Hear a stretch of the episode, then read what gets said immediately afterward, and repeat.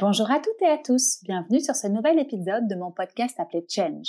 Je suis Hélène Renaud, la cofondatrice de l'agence de communication Absolute Agency fondée avec Arnaud Buffet il y a maintenant 15 ans. Ça faisait longtemps que je voulais créer un podcast pour avoir le plaisir d'échanger avec des personnalités inspirantes du monde de la communication et de l'entrepreneuriat. Et aujourd'hui, en pleine crise sanitaire et économique du Covid-19, je me suis dit que l'échange de bonnes pratiques et de conseils serait plus que les bienvenus. Aujourd'hui, je vous partage ma discussion passionnante avec Jean-Charles Velge, le cofondateur de Cover. Cover, c'est une insurtech belge qui a atteint les 60 employés en 5 ans à peine. C'est donc de ce tour de force et de ce nouveau métier qui disrupte les grands acteurs traditionnels du monde de l'assurance dont je vais discuter avec Jean-Charles aujourd'hui, en plus de faire un focus super intéressant, vous le verrez, sur les levées de fonds à la fin de l'épisode. Mais je n'en dis pas plus et laisse place à notre conversation. Bonjour Jean-Charles, comment vas-tu? Bonjour Hélène, très très bien et toi? Je vais très bien. Merci beaucoup. Alors, je suis très heureuse de te recevoir sur Change aujourd'hui pour plusieurs raisons et notamment euh, car je sais que je vais en apprendre un peu plus sur le monde de l'assurance et plus particulièrement des tech. Donc, euh, je, voilà, tu m'envoies ravi. Je, sais, je ne sais vraiment rien du tout sur les tech, donc ça me fait très plaisir de te parler. Euh, mais avant de rentrer dans le vif du sujet, je te propose de te laisser la parole pour te présenter si tu veux bien. Voilà, bonjour et merci de cette opportunité de participer à ce podcast. Euh, donc moi je m'appelle Jean-Charles Velge, euh, je suis un entrepreneur belge, euh, mmh. je suis marié, j'ai deux enfants, voilà pour le côté famille. Mmh. J'ai lancé avec Quentin Coleman en 2016 une insurtech qui s'appelle Cover. Cover, mmh. on aura tout le temps d'en parler en, en, long et en large après. Et en gros, on a recréé un assureur 100% digital sans la balance sheet. Et donc, c'est vraiment l'idée de retransformer l'assurance de façon complètement digitale, mais de façon aussi pan-européenne. Euh, aujourd'hui, on a des grands clients comme Deliveroo, comme Revolut qu'on a annoncé en décembre. Et donc, on recrée l'infrastructure euh, assurantielle euh, pan-européenne de façon complètement digitale, Open API first. D'accord. Donc, ça, c'est très rapidement cover. Mmh top. Tu reviens un tout petit peu en arrière et tu nous expliques ton parcours. Euh, tu, tu, as quel âge sans indiscrétion aujourd'hui? Euh, Je suis de 82, donc j'ai 37 ans. D'accord. Euh, j'ai vécu toute mon enfance jusqu'à l'UNIF en Belgique. Mmh j'ai tout fait en néerlandais, donc les primaires et les secondaires. Mmh et puis je suis passé à l'UNIF en français. Je suis, je suis un peu ce que j'appelle un bâtard parce que tous, mes, tous ceux que je connais me prennent pour un francophone et tous les autres me prennent pour un néerlandophone. Donc, euh, dans ce sens-là, c'est assez intéressant. Je confirme que tu n'as pas d'accent du tout et que ça doit être bien pratique, euh, en Belgique en tout cas, de gérer les deux euh, aussi aisément que tu le fais en français en tout cas. Oui, c'est assez pratique. Donc, j'ai tout fait en néerlandais, puis j'ai été étudié à Namur et Pressa, Louvain-la-Neuve, où j'ai fait des études de sciences économiques. Plus important, en sortant de mes études, je suis parti un an en Chine, j'étais à Shanghai, euh, travailler euh, pour Decathlon dans l'expansion de leur magasin. C'était un temps tout à fait passionnant en Chine. C'était 2005-2006. Shanghai était en train de grandir comme New York le faisait dans les années 20, 30, plutôt 20. et donc, il y avait toute l'infrastructure chinoise qu'on voyait se grandir. et donc, j'ai appris beaucoup là-bas en Chine. Je suis revenu et j'ai été faire une année de plus euh, d'études. J'ai fait la Euh, L'Avléric en finance pure. Euh, c'est mmh. là que j'ai rencontré euh, mon, mon cofondateur, Quentin Coleman, mmh avec qui on a lancé Cover. On était donc sur les mêmes bancs de l'Avléric ensemble. et après l'Avléric, qui m'a donné pas mal de structures sur ce que je voulais faire dans ma vie euh, professionnel, parce que je n'avais pas vraiment d'idée après mes études euh, initiales. Euh, j'ai décidé de rentrer dans le monde financier, ce qui était très fort à la mode évidemment en 2007. Hein. Les, les, les, temps mmh changent, maintenant c'est plus la tech, je dirais, je suppose. en 2007, on était en plein dans, dans, dans le hype complet de la finance mondiale. et donc j'ai décidé de rejoindre, d'abord j'ai fait un, un stage à Londres pour Crédit Suisse en M&A euh, euh, pour tout ce qui est secteur tech. Puis j'ai été travailler chez un consultant stratégique qui s'appelle Bain, Bain Consulting ou Bain Company. Mmh où là, on faisait beaucoup de conseils pour tout ce qui sont les boîtes de private equity. Ça, c'était nos mmh clients. Et à un moment, un de nos clients a lancé un bureau à Bruxelles. Euh, et j'ai décidé de rejoindre ce bureau parce que c'était très rare les, fonds de private equity qui, qui, qui rentraient en, en, Belgique. Donc, je suis mmh devenu l'analyste dans ce fonds. Je suis resté euh, 3-4 ans dans, dans ce fonds-là. Et puis, je suis parti à Hong Kong Mmh euh, où j'ai fait un MBA pour commencer, et puis j'ai travaillé presque pendant 4 ans dans euh, aussi l'industrie du private equity. Tout à fait passionnant de vivre à Hong Kong. Vous êtes au bord de la Chine, mmh. mais en même temps encore du côté Western World, comme on dirait. Et, donc il y, y, a ce mix assez, assez passionnant. C'est une ville tous les gens que vous rencontrez euh, sont euh, extrêmement poussés par la vie, euh, tout, se passe à du 200 à l'heure, ça veut dire que tout le monde travaille énormément, mais tout le monde aussi a une vie sociale très forte, les gens font du sport comme des fous, donc c'est vraiment une, vie que, je recommande en tout cas en début de carrière.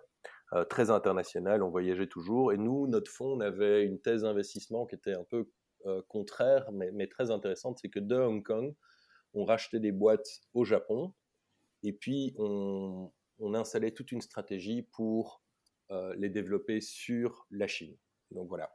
Euh, et donc sans le savoir, en fait, quand j'y repense maintenant, euh, ça doit être environ le job le plus entrepreneurial qui existe en finance. De partir de Hong Kong, d'aller trouver des boîtes japonaises à vendre, de les racheter, de convaincre les Japonais et puis de mettre toute une stratégie de distribution en place sur le continent chinois.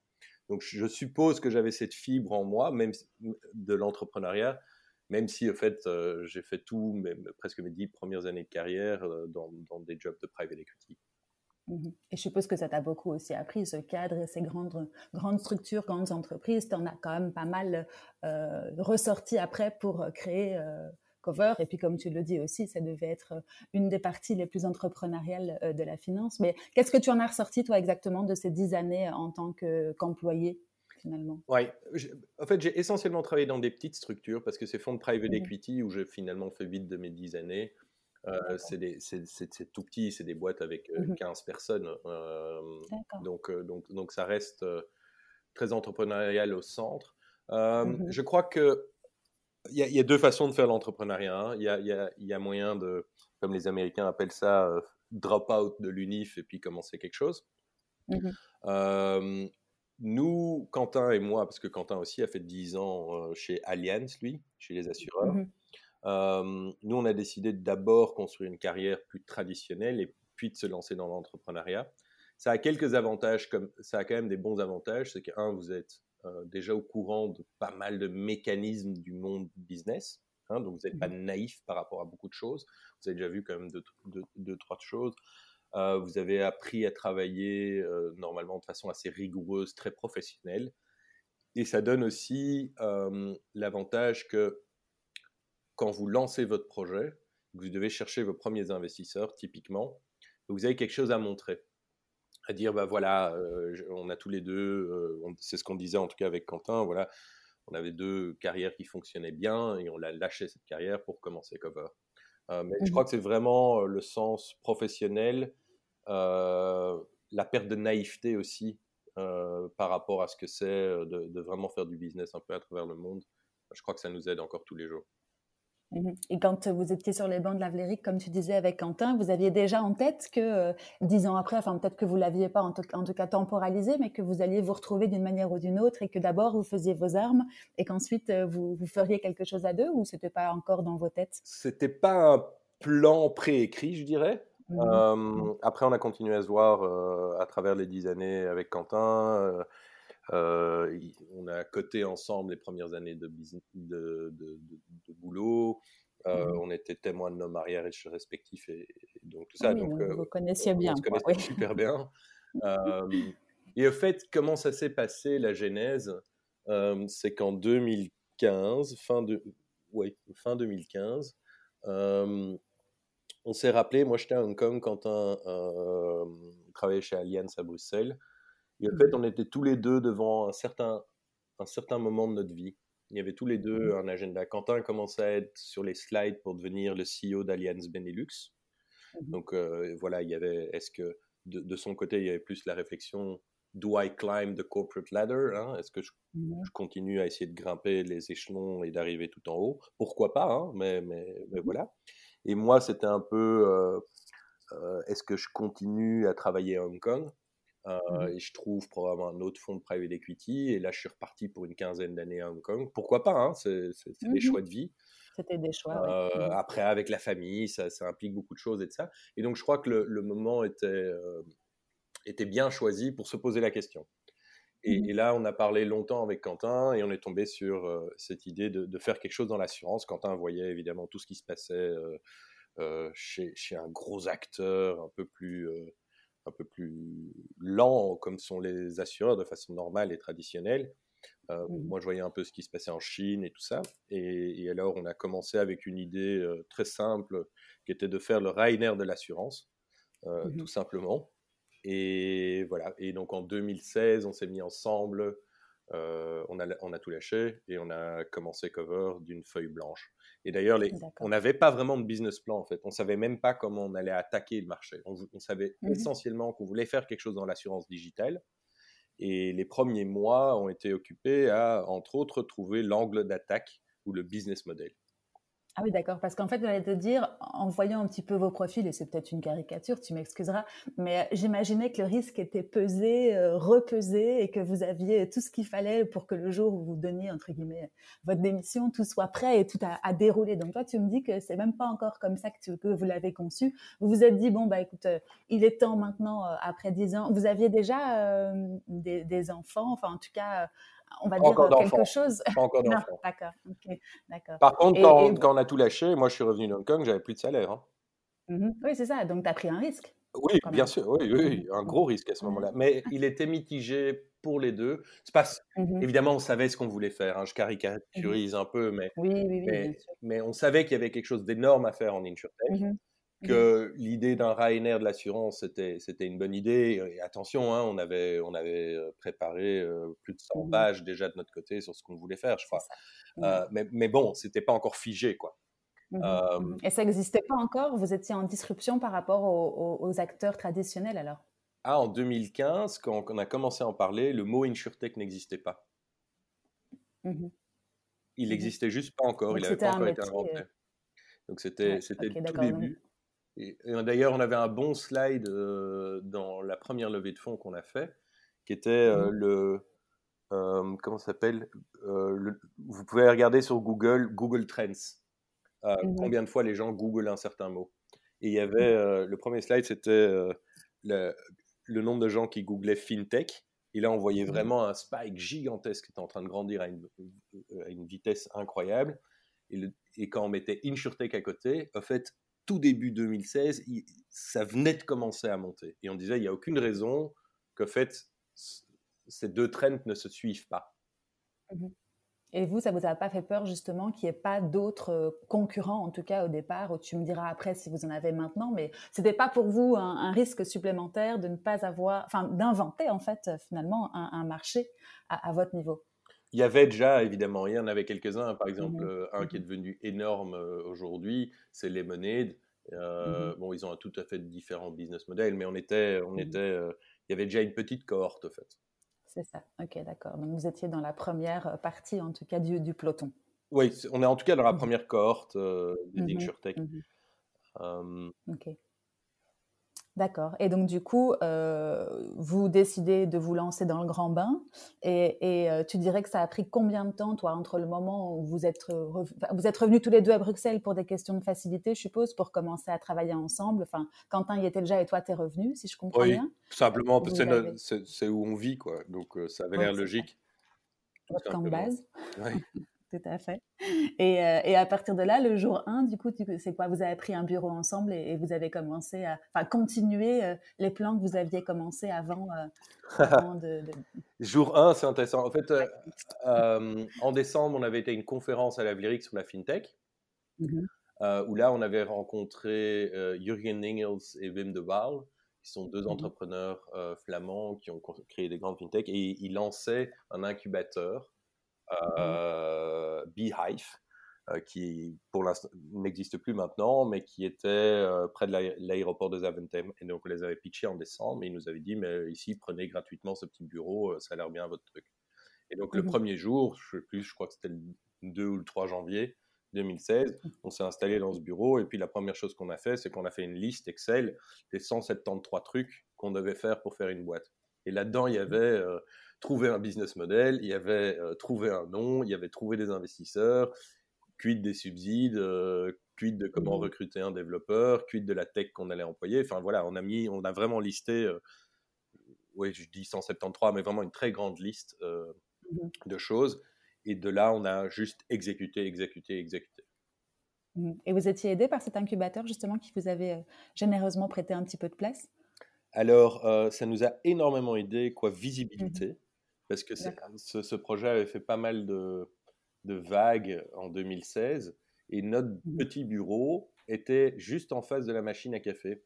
Et à cette machine à café passaient environ tous les CEO belges, parce que tout le monde était intéressé, ok, la tech, euh, Jurgen Ingels et tout ça a lancé, donc tout le monde regardait dans notre petit bureau euh, qu'est-ce qu'on faisait.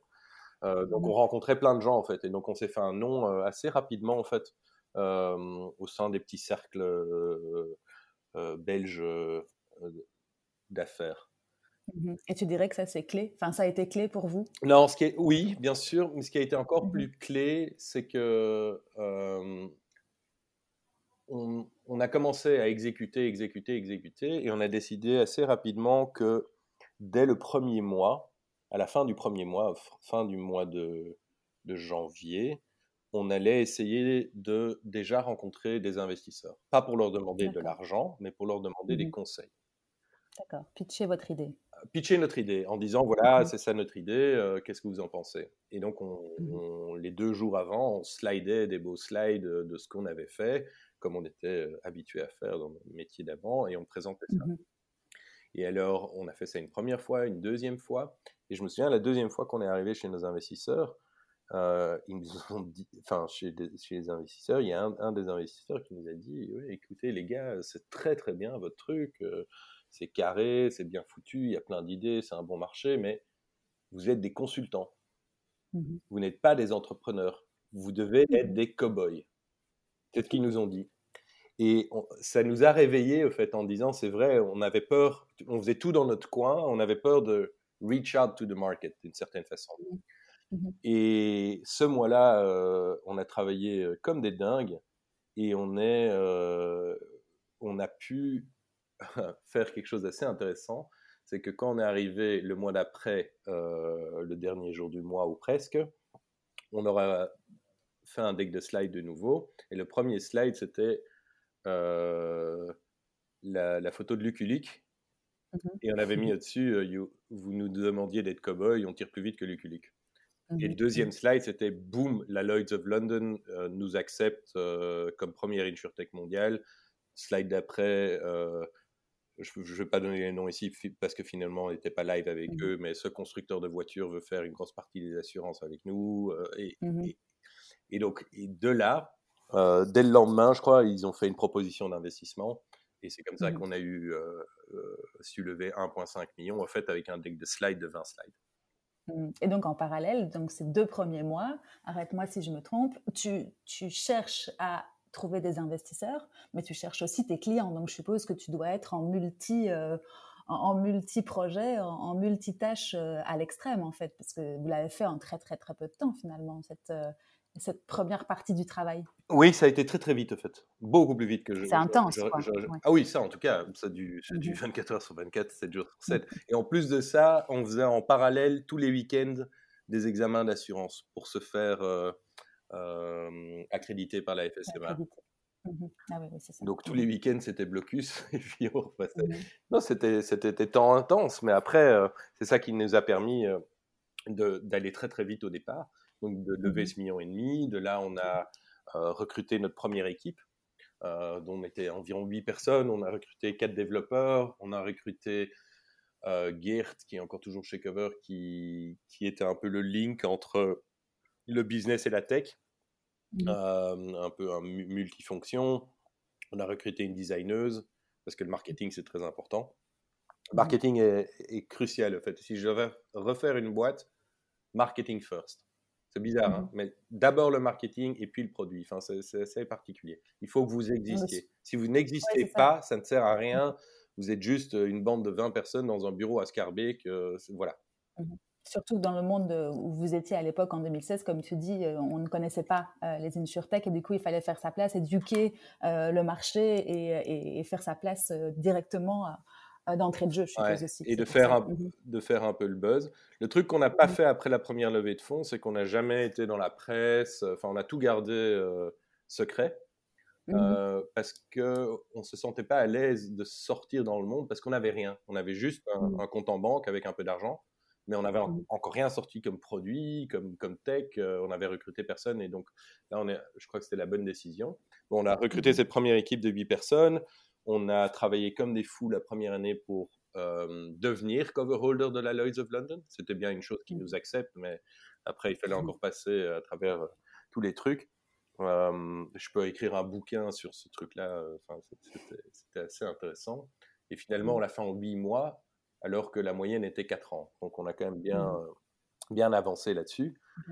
Mmh. donc on a été accepté comme cover holder, on a construit notre premier produit, qui était un produit qu'on a dû tuer depuis lors.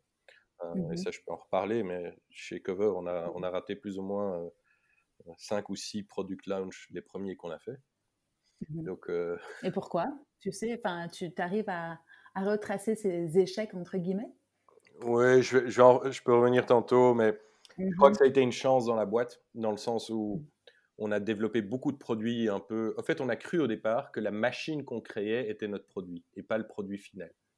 La mmh. machine étant de pouvoir construire des, des produits pan-européens, assurantiels, euh, API first.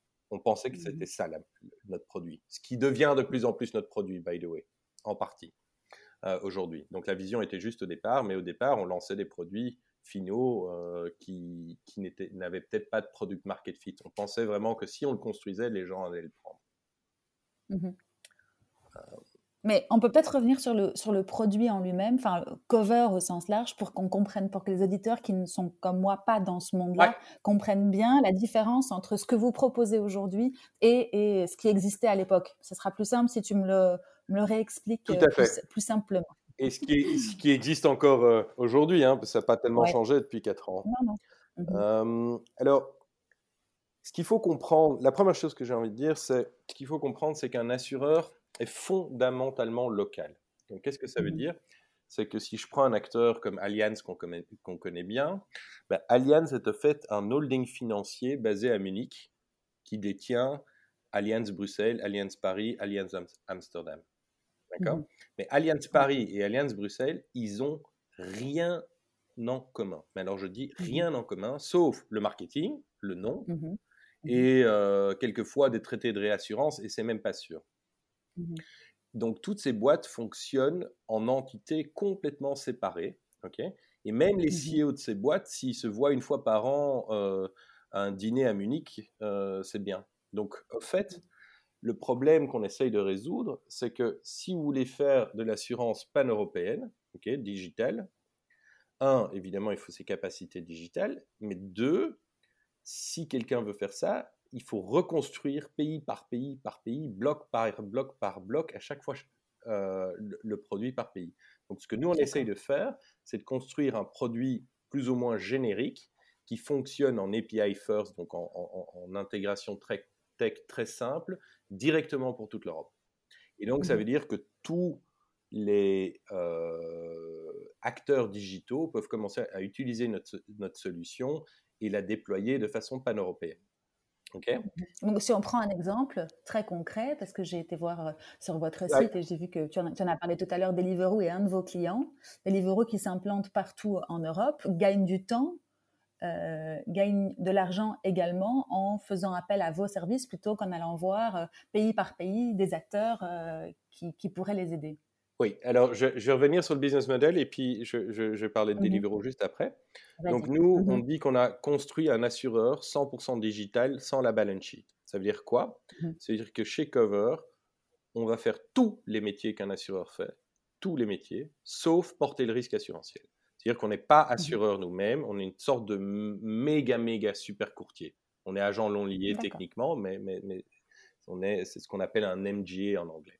Alors, ça veut mmh dire que nous, on va construire le produit assurantiel nous-mêmes, in-house, c'est-à-dire toute mmh. l'infrastructure légale, toute l'infrastructure réglementaire, le pricing et ça va être fait chez nous, donc c'est notre produit. Deuxièmement, on va construire la tech 100% nous-mêmes. Et là, euh, on a plus de 20 ingénieurs qui travaillent dessus depuis 4-5 ans. Donc, c'est vraiment une plateforme OpenAPI. Et aujourd'hui, on s'est lancé n'importe quel produit non vu d'assurance à travers l'Europe euh, d'un point de vue tech en quelques semaines, voire quelques jours, dépendant de la complexité du produit. Un assureur met entre 3 à 4 ans à faire ça. Donc c'est vraiment mmh euh, un, grand step dans la tech. Et alors la troisième chose qu'on fait, c'est qu'on gère les sinistres et l'interaction client nous-mêmes, centralisés depuis Bruxelles, pour tous les pays européens. Et ça nous mmh permet aujourd'hui d'avoir euh, un taux de satisfaction de clients de plus de 95%. Là où les assureurs, c'est pas public, mais s'ils sont à 20%, c'est bien. Mmh. Donc, de nouveau, produit chez nous, tech chez nous, euh, gestion des opérations et de vie de contrat chez nous. La seule chose qu'on ne fait pas, c'est porter le risque, et ça, c'est chez un assureur. Euh, mmh. donc, on va trouver des assureurs, on a, on a plus de 10 aujourd'hui qui sont prêts à porter le risque, qui ont des licences dans différents pays, et eux vont faire ça pour nous. Après, comment est-ce que nous, on distribue ça dans le marché? C'est que on, va, on a deux lignes de business, ou bien on fait ça en, ce, que nous on appelle embedded B2B, embedded B2B ou embedded B2B2C. Embedded B2B, mmh c'est tous nos clients que, euh, que, les, que vous connaîtrez. Donc, c'est typiquement Deliveroo, c'est typiquement Walt, euh, c'est Revolut maintenant aussi. Ça, mmh c'est pourquoi c'est du B2B Parce que c'est Deliveroo qui va payer la prime pour assurer tous leurs riders. Mmh Et là, c'est en gros des contrats assurantiels très compliqués pan-européens avec une très forte intégration technique. D'accord? Mmh Et alors, la deuxième ligne de business qu'on a, c'est du B2B2C. Et là, c'est où on va construire ces fameux produits pan-européens euh, pour les distribuer à travers tous les marchands en ligne et autres. Et là, on a trois familles de produits. Une famille PropTech, tout ce qui est la maison. Hein. donc, ça, c'est euh, assurance locataire, assurance propriétaire, assurance euh, du crédit et tout ça. On a une deuxième famille, c'est tout ce qui est euh, voyage, donc qui est un peu mort cette année, ça c'est sûr. Et une troisième famille qui est typiquement la famille bike, donc vélo, vélo électrique et vélo classique. Et pour nos clients, pour vous expliquer quelle valeur ajoutée on leur donne, c'est que si vous êtes par exemple un site ou un revendeur de vélos en ligne aujourd'hui, il il y en a des tonnes, ben, vous en foutez un peu si vous vendez euh, en Slovénie ou en France ou en Italie, vous pouvez juste envoyer euh, le vélo euh, à sa destination. D'accord? Par contre, si vous mmh. voulez cross-seller, upseller ou embed de l'assurance digitale, à cause de ce problème du fait que ces assureurs sont complètement locaux, même s'ils avaient la tech, ils n'ont pas la tech aujourd'hui, mais même s'ils avaient la tech, ça vous prendrait, ce serait un, un programme gigantesque, donc personne ne le fait. Alors, qu'est-ce que nous on fait? C'est qu'on leur donne une API, donc une intégration technique hyper simple. Comment ça marche? C'est que quelqu'un va aller sur le site, va euh, configurer son vélo. Là, il y aura un bouton, il clique sur le bouton, ça rentre dans le carte et vous achetez le vélo avec votre assurance directement. Et là, leur API va euh, appeler mon système, mon backend, et mon backend va gérer toute la complexité de l'assurance pan-européenne, donc toute la complexité réglementaire, toute la complexité de pricing, toutes les taxes, les commissions, euh, les underwriting questions qui peuvent être différentes et tout ça. Et, en real time, vous relancez un contrat euh, lituanien, français, belge, et, etc. Et donc, mmh. une intégration tech super simple pour eux, ils peuvent commencer à cross-seller, upseller de l'assurance et donc se faire une belle marge en plus sur leurs produits. Avec ça, ils reçoivent toute l'infrastructure euh, pan-européenne assurantielle. Et en plus de ça, on gère toutes les opérations chez nous, euh, donc euh, toutes les gestions des sinistres et tout ça. Et là, on a 95% de customer satisfaction. Donc ça, c'est vraiment le USP pour nos, pour nos clients. ouais, c'est ça. Un produit super clé sur porte et que tu peux, et, on va dire, échelonner à l'échelle européenne, quoi, c'est ça? Direct, ouais. Ça, c'est toute l'idée. D'accord. Ok, eh bien, tu vois, j'ai compris. je te remercie pour cette belle explication. Euh, non, non, c'était, c'est, beaucoup plus clair pour moi maintenant et je comprends un petit peu mieux tout ça. Et donc, du coup, aujourd'hui, euh, Cover, c'est une trentaine de personnes, si j'ai bien vu ou lu, c'est ça? Euh, Vous avez, on, a, grandi. On a grandi. donc, on est. On se demandait juste combien on était aujourd'hui, d'ailleurs, mmh. parce qu'on a, on a relancé une vague d'engagement et tout ça. Donc, on est un peu plus de 50. On sera 60 dans quelques semaines. Donc mes chiffres n'étaient pas les bons. Désolée. Non, mais non, mais ça euh, avance vite. Euh. Belle croissance. Et tu peux revenir juste à ton association avec Quentin, juste pour que je comprenne votre complémentarité tous les deux ou comment, comment vous fonctionnez, comment, être, comment euh, se passe justement ce, ce, ce co-funding à deux? Oui. donc au début de la boîte, on a tout fait ensemble pour être sûr qu'on mmh comprenne tous les deux tous les recoins de la boîte. Et chacun a amené forcément son expertise, lui. son expertise. Alors, le grand avantage de Cover par rapport à l'immense majorité des insurtech, c'est l'immense connaissance assurantielle que Quentin a amenée à la boîte. Il y a très peu de gens mmh qui comprennent l'assurance comme Quentin la comprend. Mmh et donc, vu qu'il a travaillé chez Allianz, ils l'ont fait passer par tous les départements, différents départements où il gérait les opérations, création de produits, système IT, système stratégique et autres. Donc, il a une vue de l'assurance que vraiment peu de gens ont. moi, j'ai apporté plus peut-être une connaissance financière, puis de l'entrepreneuriat et autres. Mmh on est assez complémentaires dans le sens où on dit ça pour les investisseurs parce qu'ils aiment bien entendre ça, mais c'est quelque part c'est vrai, mais c'est une caricature. Euh, moi, je suis the crazy enthusiast et Quentin est the sick paranoid. Et au fait, belle balance. Ouais, donc, donc ça c'est voilà, c'est une caricature bien sûr, mmh euh, mais moi je suis toujours un peu va en guerre. Euh, allez, on y va, go, incroyable, beau projet, allez go go go. Et Quentin par contre est très très bon à structurer les projets, à, faire en sorte qu'on n'aille pas. Aujourd'hui c'est mmh Quentin qui est le CEO de la boîte depuis maintenant d'un an et demi, je crois. Mmh et moi, je m'occupe beaucoup maintenant du financement parce qu'on est en constante levée de fonds. Mmh c'est inévitable. et, on split les responsabilités dans la boîte, on a maintenant un bon senior management aussi. Toute l'idée, et, et, ça c'est très important, c'est que au plus vite, vous devez trouver des gens d'une qualité extrême qui peuvent vous remplacer sur mmh. la plupart des choses.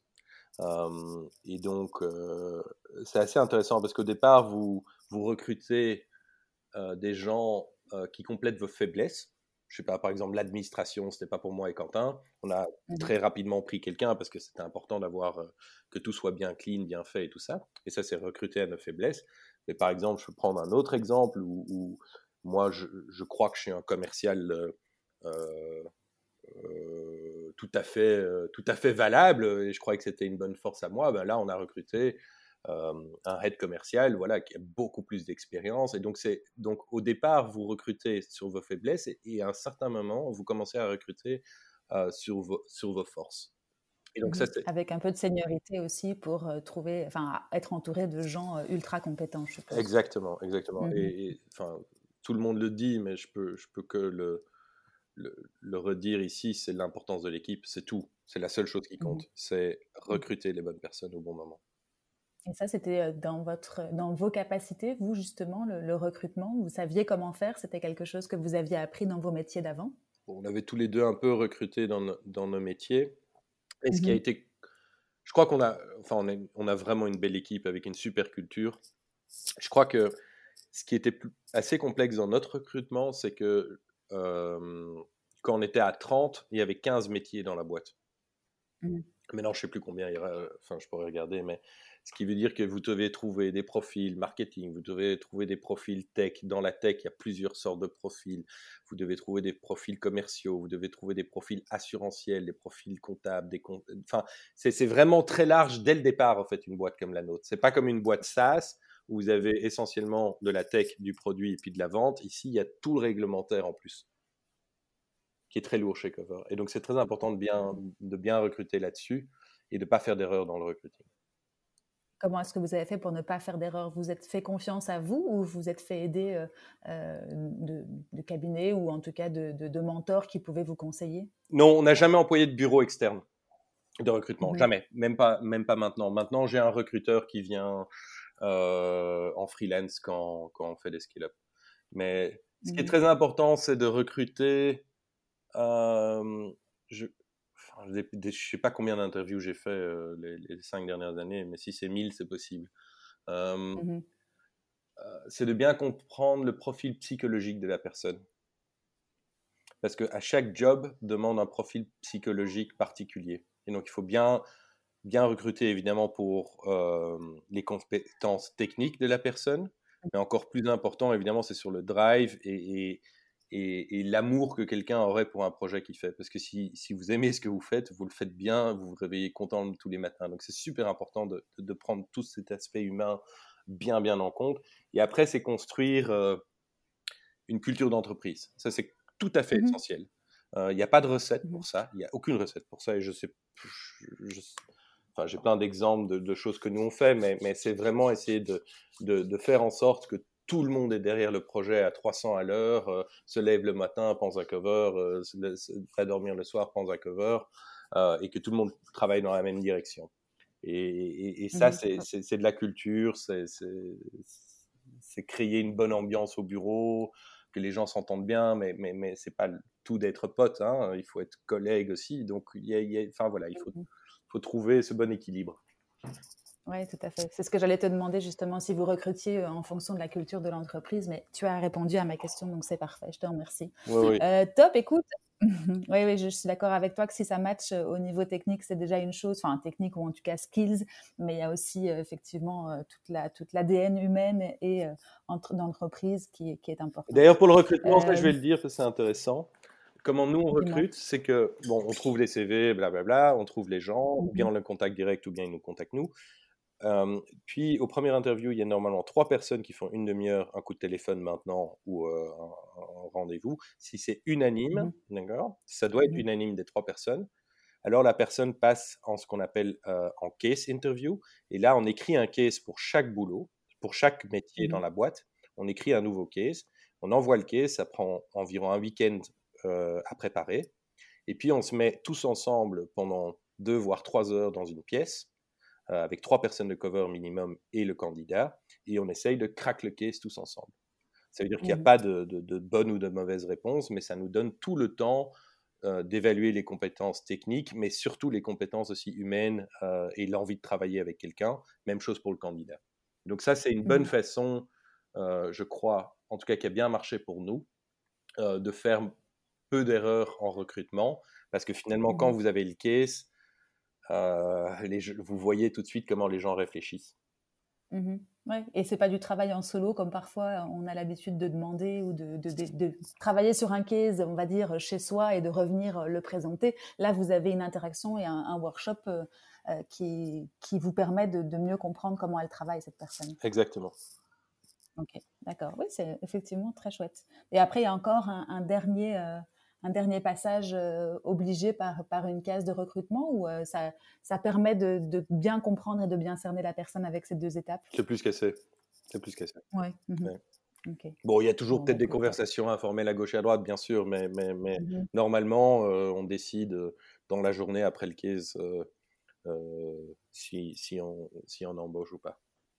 Mmh et en 2020, vous avez recruté avec euh, ces, passages un peu euh, particuliers de l'année 2020. Ça vous a pas euh, arrêté? Non, je crois qu'on est passé de, de 39 à 50. Et maintenant, on va passer à 65 ou 60, dépendance. Et comment vous l'avez vu, cette partie recrutement, sans pouvoir sentir, en tout cas socialement, la personne en physique? Bizarrement, on en a fait pas mal et pour l'instant, ça marche très bien. Mmh en fait, euh, Même à distance. Ouais, en fait, on fait beaucoup mmh plus de choses qu'on le pense assez bien sur Zoom euh, ou mmh Google Meet, euh, whatever, mais, mais, ça marche mieux qu'on le pense. Mais on a, eu, on a onboardé pas mal de gens en plein lockdown, quoi, qu'on n'a jamais vu. C'est assez c'est particulier quand même quand on y pense. Et là, si, si, je vais relever des fonds, euh, je verrai jamais mes investisseurs. Le deal Revolut qu'on a fait, qui est un énorme deal sur 33 pays, on n'a jamais vu les gens de Revolut, pas une fois. C'est dommage pour le pour peut-être savourer le, le moment où tu signes ou que enfin, je suppose que ça ne doit pas se passer pareil et que c'est un autre une autre ambiance mais en tout cas ça s'est fait quoi. Oui, ça s'est fait. Et Mhm. Oui, c'est Mhm. sûr qu'on célèbre. Enfin, on célèbre sur- célébrer sur Zoom, c'est très embêtant. Mhm. ça marche pas. C'est peut-être le seul truc, euh, ouais, c'est ça, qui, qui pêche un peu. Et vous, donc, euh, côté business, je suppose, si, si on, on- on se repenche un tout petit peu sur 2020, euh, comment ça s'est passé? Quelles ont été les grandes étapes de l'année pour vous? Ben nous, on aura fait une croissance presque deux fois 3, donc 300% Mhm. en 2020, donc ça c'est pas mal. Euh, on a grandi plus ou moins sur toutes les lignes, oui, sur toutes les lignes, sauf, sauf voyage évidemment. Le contexte a, a- a été un, des, un des piliers de ce qui s'est passé ou pas du tout? De toute façon, c'était comme ça, la croissance euh, euh, je sais pas si le contexte a été un pilier, euh, Mhm. mais nous a, nous a sur- certainement pas ralenti. Euh, ce que moi Mhm. j'ai vu par contre en lockdown, c'est la productivité de la boîte, en tout cas pendant le premier lockdown, a, a fait x2 quoi. Mhm. Donc euh, ça, ça, c'était assez dingue.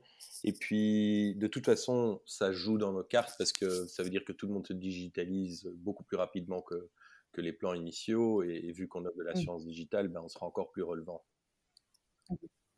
Oui, tout à fait. Votre produit était tout à fait dans la lignée euh, de, de la- du marché, en tout cas, et de tout ce qui s'est passé pendant, pendant le Covid. Ouais, et D'accord, puis- ok. Et au niveau. Et puis aussi, Pardon, ce qui était intéressant, c'est que quand on a mis la boîte en lockdown un peu avant le gouvernement belge, euh, qu'on Mhm. voyait le truc arriver, et au fait, ce qu'on a remarqué, et on le savait sans le savoir, c'est que c'est comme si on avait construit la boîte pour une pandémie. Parce qu'il n'y a pas un papier Mhm. chez nous. Pas un. Par design. Ça Mhm. a été fait pour ça, quoi. Donc ça, c'est Mhm. clairement un avantage sur tous les assureurs, oui, ça c'est certain. Mhm. Oui, c'est sûr que à côté d'autres grosses entreprises plus traditionnelles, vous aviez un avantage euh, énorme. Cool. Euh, et donc, du coup, euh, au niveau management, toi, comment est-ce que tu as ressenti les choses en, en 2020 Justement, de- du fait de cette euh, non-présence physique les uns à côté des autres? Euh, ça commence à être long, je trouve. Euh, finalement, on reste quand même très bien en contact avec tout le monde. Euh, il faut beaucoup plus travailler sur la communication structurée dans la boîte, euh, pour, parce que Mhm. sinon vous avez des silos directement. Donc ça, c'est très dangereux. Euh, c'est Mhm. c'est de créer des silos si on n'est pas tous ensemble. Ouais, les, les, les, les collègues me manquent, en fait. Ouais, c'est certain. Mhm. Surtout qu'on organise normalement à chaque fois des, tr- très souvent des, des chouettes company off-site euh, où on va à l'étranger tous ensemble euh, et on organise des chouettes activités, des chouettes restos, des fêtes et tout ça. Et, et- et ça, ça donne une bonne cohésion à la boîte. Ben, ça fait euh, un an et demi qu'on n'a plus pu faire ça. Ouais, un an. Ça manque, ouais. effectivement. Ouais, ouais, ouais, c'est ça. Mais sinon, euh, toi, tu, tu gardes le cap. euh, comme tu dis, la croissance est là, donc ça, ça enthousiasme et ça, ça motive tout le monde. Et, euh, et tu me disais en préparant l'émission que vous étiez euh, beaucoup plus productif et, et- et c'est clair. hein, c'est des journées où tu enchaînes et tu, euh, tu vas sans te perturber par les, par les trajets, par les temps, on va dire, d'attente, etc. Donc, cool. Et aujourd'hui, quelles sont vos ambitions pour, pour 2021 Euh, de refaire x3, on va le dire comme ça.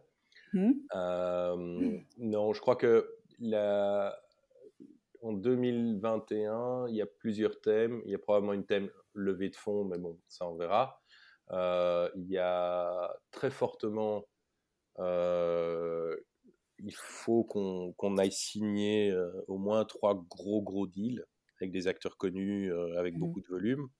On doit faire en sorte que nos produits B2B2C, euh, on continue à les étendre et, et à les plugger chez un maximum de, de, de marchands.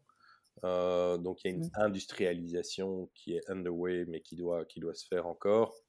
Continuer à améliorer la tech euh, et puis un scale-up des équipes euh, conséquentes. Ok. Est-ce que tu peux, on ferait, on ferait juste une petite parenthèse par rapport au lever de fonds, donner euh, des conseils aux entrepreneurs qui ont des projets qui nécessitent de lever des fonds et qui en sont à leur toute première. Parce que si je comprends bien, toi, tu commences à, avoir une habitude en plus avec, le, avec ton expérience précédente en entreprise. Je suppose que ce n'était pas étranger pour toi. Est-ce que tu peux donner quelques, quelques, quelques petits conseils à ce niveau? Oui, certainement. alors, quand, vous êtes, quand c'est votre première levée de fonds, ok, et donc ce qu'on mmh. appelle le seed round en général, hein, mmh. euh, la seule chose, la seule chose que les investisseurs vont regarder, c'est les fondateurs. Donc c'est mmh. pas c'est pas votre idée, c'est pas euh, le produit que vous allez leur présenter, parce que tout le monde le sait très bien que vous, vous allez être obligé de pivoter la boîte six fois, façon de parler, et donc que le produit va changer, machin. Non, en fait, ils regardent deux choses. C'est the size of the opportunity et l'équipe. Mmh donc, si vous attaquez dès le départ à un marché qui est minuscule, bah, il y a peu de chances que vous euh, réussissiez à, lever des fonds. Par contre, si vous dites mmh. que vous, vous attaquez euh, le marché de l'assurance, bah là, il faut même pas faut même pas faire d'études, c'est tellement grand qu'il y aura mille opportunités qui vont, qui vont se créer. Mais c'est surtout mmh. les, les, fondateurs qui vont regarder. Euh, et donc là, il faut bien se vendre soi-même, en fait. Vendre le fait que vous êtes pro, que euh, vous êtes une bonne équipe de fondateurs, euh, que vous êtes résilient, parce que la résilience, c'est tout. Hein. parce que ça, c'est mmh l'entrepreneuriat, c'est essentiellement de la résilience. Hein. parce que le nombre de. C'est tout très beau, glamour and glitter from the outside, but from the inside, mmh c'est brutal. Hein. Il y a des, mmh roller coasters. Euh, moi, je croyais que j'avais un vrai job avant. Ici, c'est x10, quoi. Donc, donc il y a, il faut être capable de bien pitcher. Donc, il faut mmh. s'entraîner à ça. Ça, c'est quelque chose. Bien présenter, bien, bien être clair euh, dans, dans, sa façon d'articuler euh, sa vision, son projet. Probablement être une paire de fondateurs, fondatrices euh, en général, ils n'aiment pas du tout quelqu'un qui se lance seul, justement à cause en solo, mmh mmh essentiellement à cause de, ces montagnes russes. Mmh euh, parce qu'il faut être sûr que bah, parfois vous êtes trop sur la montagne et il faut que quelqu'un vous dise et, mon coco descend un peu, calme tes joies, euh, quelle est la réalité et l'inverse, si quelqu'un est dans un trou, quelqu'un quelqu'un d'autre doit le, doit, le sortir de ce trou. Donc ça c'est les premières choses et alors la dernière c'est je crois que l'approche que nous, on avait pris d'aller rencontrer des investisseurs sans leur demander de l'argent, c'est très bien. Au départ, en tout cas, parce que eux préfèrent de loin, et c'est très important, voir une histoire et voir l'équipe grandir meeting après meeting, au lieu d'arriver juste avec euh, un deck de slides et bonjour, euh, on est monsieur XY et on voudrait lever 2 millions d'euros. Ça, c'est très mmh compliqué. Donc, c'est mieux qu'il y ait une histoire. Quoi. construire avec eux. Construire avec eux, exactement. Mmh et il te, il, te challenge dans ces cas-là, il te pose des questions, je suppose que oui, mais ça te permet à toi de, de, repositionner ton deck et puis de revenir la fois d'après euh, plus fort ou, euh, Oui, bien sûr. Bah, ça. Ce qui est très important, c'est pour eux aussi, ils ont tout à fait raison, c'est pour tout dans la vie comme ça, c'est que vous êtes prêt à accepter euh, de la critique constructive. C'est super important. Si vous, mmh si vous braquez dans les minutes, en disant, dans, les, dans ces meetings en disant que vous avez les meilleures idées du monde et que tout ce, qui, tout ce que eux disent, vous ne le prenez pas en compte parce que vous savez mieux, bah, si vous mmh. êtes borné comme ça en entrepreneuriat, ça va être compliqué. Hein. C'est ça. Ok. D'accord. Donc ça, c'est dans les premiers, euh, dans, dans, la phase de seed et, et, série A, série B également. Je suppose qu'il faut euh, il faut être résilient, il faut euh, montrer une certaine motivation. Le, duo, comme tu le disais, euh, marche toujours bien. Tu as d'autres euh, conseils dans ces phases d'après? Ouais, donc Series A, ça c'est vraiment l'équipe et la taille de marché, je dirais. Mmh Series A, c'est quand vous avez déjà construit un truc, vous avez pu prouver un début de product market fit, ok? Et donc là, mmh vous pitchez encore le rêve, ok? Parce que vous avez déjà quelque chose, mais les revenus sont pas encore là ou très peu. Enfin, il y a un début, mais donc vous, mmh vous pitchez sur du rêve. Euh, arrivé en série B, là c'est euh, les chiffres. Mmh Et évidemment, la vision continue à jouer, bien sûr, hein, l'ambition, mais là il faut qu'ils voient que de façon industrielle, si maintenant je mets 20 millions dans la boîte, bah, en fait, je pourrais en retirer 30 euh, à la fin de l'année. Façon de parler, quoi. Il faut des mmh métriques euh, de, et donc, donc la, la, baie est souvent la plus dure de ce que les fondateurs disent en général, parce que c'est là que vous passez d'un rêve à une réalité, en fait. Mmh mmh ok. Bah, écoute, c'est très clair, je te remercie beaucoup. Euh, écoute, on a fait un bon tour. Est-ce que j'aurais oublié quelque chose sur Cover ou quelque chose que tu voulais rajouter? Euh, Bonne question, non. Euh, je crois non? on, a, on, a, on, a, fait quand même pas mal de... Un bon tour, oui, c'est ça. Mais... Comment est-ce que toi, tu continues, une dernière petite question pour la route, comment est-ce que toi, tu continues à, évoluer et à te former avec ce planning, à mon avis, qui doit être bien chargé? Euh, bah, c'est assez intéressant. Dans la boîte, j'ai dû changer tous les six mois de, responsabilité, façon de parler, mmh euh, parce que vous passez euh, ou bien d'un feu à un autre, ce qu'il faut éviter d'éviter un maximum, bien sûr, mmh mais d'un projet qui, prend de l'importance à un autre. Donc là, il faut être assez volatile. moi, je, bah, je continue à, à, lire des bouquins essentiellement sur l'entrepreneuriat. Et puis, ah oui, ça c'est pas mal aussi quand j'avais commencé, quand on avait commencé en 2016, euh, il y avait plein de choses dont je ne savais rien. Euh, mmh qui étaient, ça peut aller du design d'un site à, du calcul actuariel. Et ce que je faisais, c'est que je, je regardais simplement sur YouTube euh, plein de vidéos, très rapidement, mmh de gens qui parlaient de design ou d'actuariat. Et là, vous arrivez très rapidement à avoir une, une connaissance décente, au fait. Mmh et donc, moi, je me formais comme ça, en fait, moi-même, à force d'ingurgiter trop de, de, de, vidéos YouTube sur différents sujets, dont souvent les vidéos avaient 24 vues. Hein, donc, c'était pas les mmh trucs les plus sexy, mais, mais, mais, mais voilà. Parce que il faut apprendre à comment recruter un développeur, comment recruter tel genre de choses. Mmh et, et, donc, ça, là, vous pouvez aller très, très vite en fait, là-dessus. Euh, pour avoir un minimum de connaissances, en tout cas, sur, sur le sujet que, que tu cherches. Exactement, exactement. D'accord, top. Bon, et ton focus pour 2021, toi, perso, enfin, perso, dans, dans, dans Cover?